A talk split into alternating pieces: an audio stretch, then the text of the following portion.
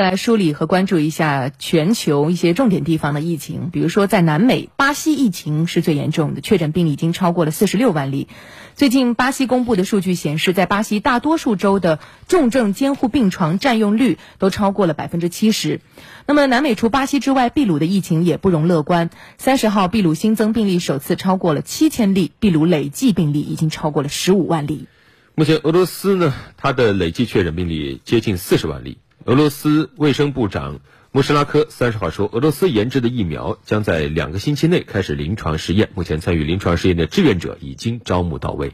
西欧方面，法国累计确诊超过了十八点八万例。法国三十号加速了第一阶段解封的步伐。目前，包括巴黎老佛爷百货公司等多家商场都已经恢复了营业，而巴黎的公园和花园也于当日重新开放。